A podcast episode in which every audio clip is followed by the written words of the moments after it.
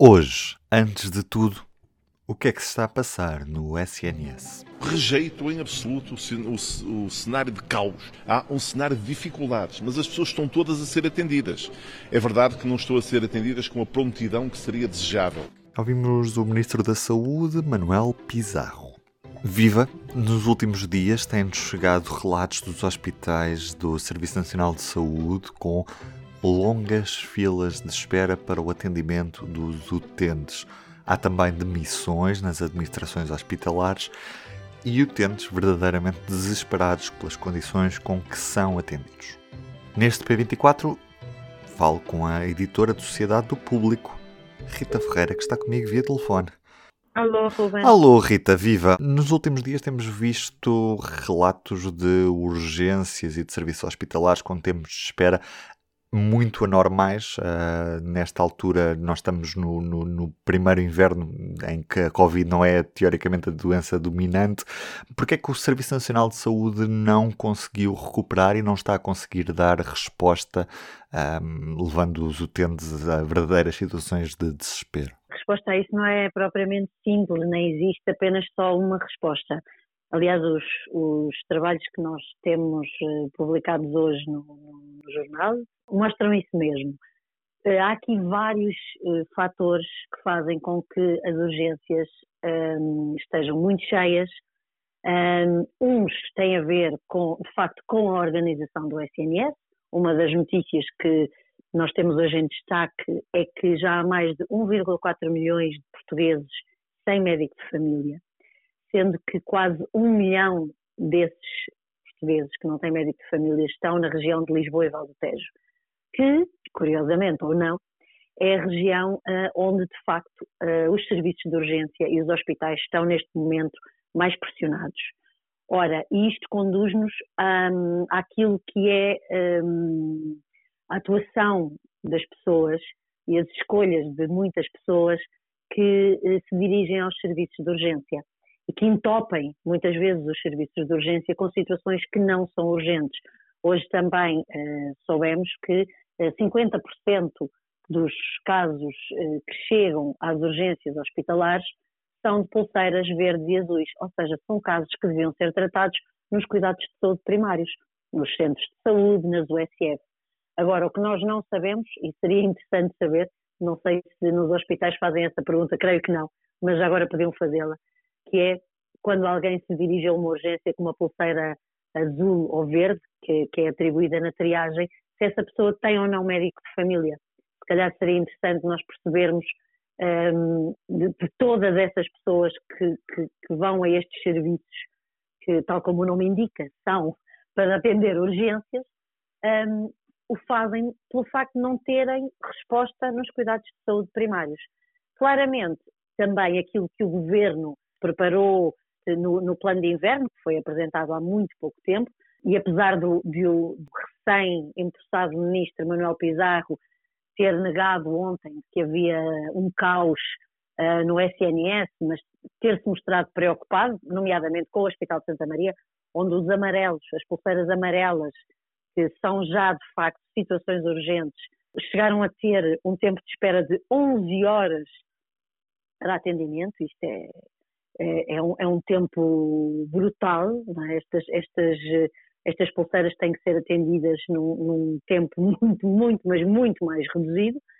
Um, a verdade é que as medidas que até agora foram tomadas pelo, pelo governo não estão claramente a funcionar um, e elas passaram, na realidade, uh, neste, neste primeiro uh, neste, neste primeiro uh, modelo que foi escolhido, neste, neste plano, por alargar os horários de alguns centros de saúde. Ora, nós também sabemos, e escrevemos isso na semana passada, que é um verdadeiro inferno conseguir chegar a essa informação. Uma informação que está no portal do SNS, mas à qual é muito difícil chegar. É preciso quase tirar um curso de informática para conseguir aceder a essa informação e nós sabemos que, quer dizer, para nós não é fácil, vamos imaginar para uh, pessoas que não têm provavelmente destreza informática, nem têm que ter, na realidade, isto é um serviço que tem que estar um, à vista, não é? E, e, e, de facto o Ministério da Saúde ainda não conseguiu ainda não conseguiu resolver isso. Dizem que há problemas eh, com a informática e que estão a tentar resolver, mas a verdade é que, é que não tem sido uh, possível. Depois, há o fator doença, não é? Fator doença, porque é que estas pessoas estão também a ir às urgências e porque é que há tanta gente nas urgências. E as doenças respiratórias são uh, uma das grandes causas. Um, ehm, isto não é muito habitual acontecer nesta altura do ano. Aliás, não é nada habitual acontecer nesta altura do ano. Normalmente o que acontece é que em janeiro nós, uh, e estou a falar antes da pandemia, não é? Porque a pandemia foi todo foi toda outra questão e outro cenário e, e, e outro, e outro vírus. Uh, antes da pandemia, o que acontecia é que o grande pico da época gripal acontecia em janeiro. E era em janeiro que nós fazíamos sempre estas notícias. As urgências estão cheias, uh, há muito tempo de espera e agora estamos em novembro e isto está a acontecer. Ora, isto está a acontecer porque a época gripal chegou mais cedo. E isso mesmo explica uh, o médico Filipe Feroz, num dos outros textos que nós publicamos hoje, na edição de hoje e no online, um, ele explica que de facto uh, começou tudo mais cedo, ainda não estamos em pico, ou seja, o pior ainda está para vir, não é? Nós ainda nem sequer entramos realmente no inverno. Ele espera que, um, pelo menos, a situação, tendo começado mais cedo, acabe também mais cedo. Mas isso ninguém pode prever, não é? E depois temos a questão das crianças. Um, temos a questão pediátrica, com o vírus sincicial respiratório, que está de facto a causar grandes ondas uh, de preocupação uh, entre os pediatras. É um problema que, atenção, eu acho que isto também é bastante importante uh, ressalvar, não é um problema português exclusivamente. Tivemos neste fim de semana notícias dos serviços de saúde da Alemanha, e de França, que não são propriamente países um, nem pobres, nem que, em que haja grandes problemas no, no acesso à saúde, especialmente a Alemanha, que tem um, um sistema de saúde super robusto, um, que estavam em graves dificuldades para conseguir uh, atender todas as crianças que estão a chegar aos hospitais com este vírus, um vírus que afeta sobretudo uh, bebés, bebés muito pequenos, abaixo dos 12 meses, que pode ser fatal, um, e que de facto uh, chegou em força este inverno porque as crianças, de repente, passados dois anos de estarem em confinamentos, de estarem constantemente a desinfetar-se, a lavar-se, uh, com máscaras, uh, os seus sistemas imunitários não se desenvolveram como era suposto, como é normal. Então o que acontece? E, e podes perguntar, então, mas os bebés que nasceram há três meses não nasceram na Covid, sim, mas esses bebés têm irmãos.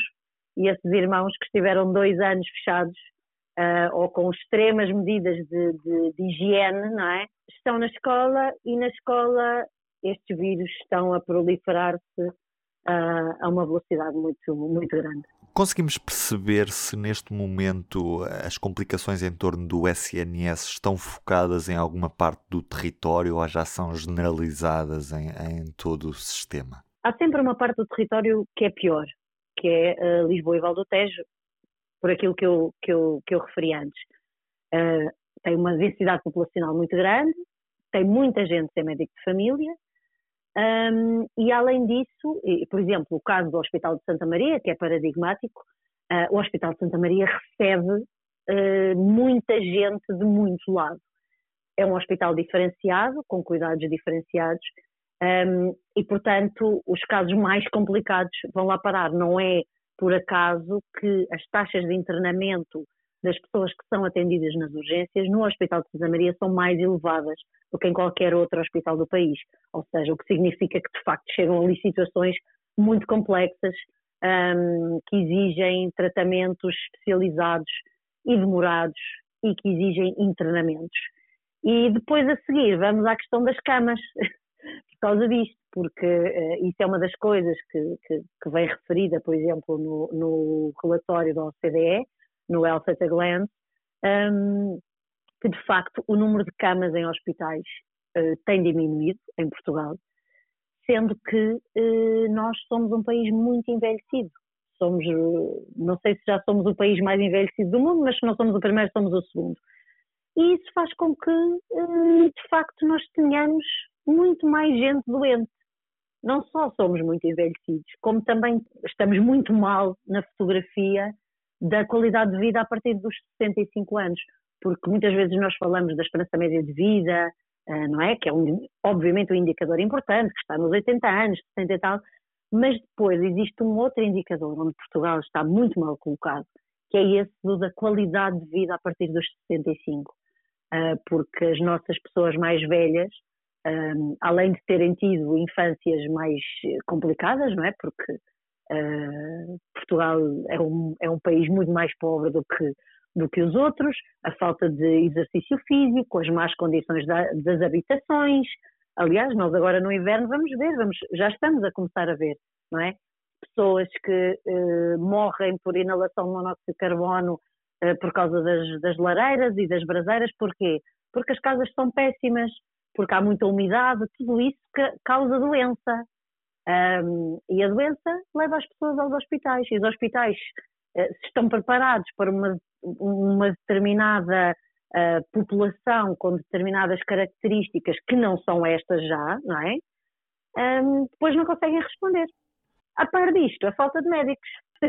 Ou seja, são tantos os problemas que podíamos chegar aqui uma hora a falar deles. E é por causa disto tudo que também temos assistido a tantos chefes de urgências hospitalares a pedirem a demissão nos últimos tempos. É isto que explica? Sim, o que se tem assistido é algumas demissões de diretores de serviços, não é? Portanto, são os médicos não são os conselhos de administração, também há, sim, também sim. há. Um, quer dizer, isto na realidade é a posição de força que os médicos do SNS conseguem ter uh, para chamar a atenção para aquilo que são de facto problemas muitas vezes estruturais, não é?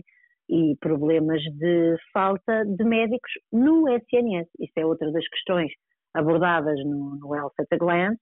Portugal não tem falta de médicos, apesar de eh, quando, quando se fala do rácio de médicos em Portugal, o rácio por população, uh, o número pode sair um bocadinho enviesado, porque também são contabilizados os médicos que já se reformaram, mas continuam inscritos na ordem. Uh, portanto, pode haver ali um enviesamento. Mas mesmo assim, o nosso rácio é muito bom. Um, portanto, existem médicos, eles não estão é no SNS. E porquê é que não estão no SNS? Porque as remunerações não são boas, porque uh, depois as estruturas falham, não é? E quer dizer, qualquer um de nós é, é, só pensarmos no nosso trabalho, não é? Se nós trabalhamos numa, numa, numa estrutura, numa empresa que não funciona, com certeza vamos querer ir trabalhar para outra, porque o nosso próprio trabalho fica posto em causa, não é?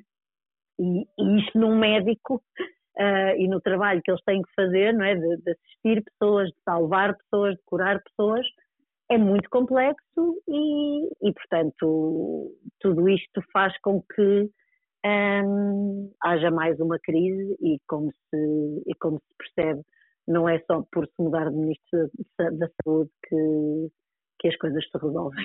Muito longe disso. Aliás, nem de Ministro nem de Governo, porque já tivemos tantos governos, tantos Ministros da Saúde e estes problemas endémicos persistem. Há muitos problemas que persistem. E neste momento chegamos, nós estamos num ano de pico de reformas de, dos médicos, sabíamos que isto ia acontecer, há anos que se fala disto.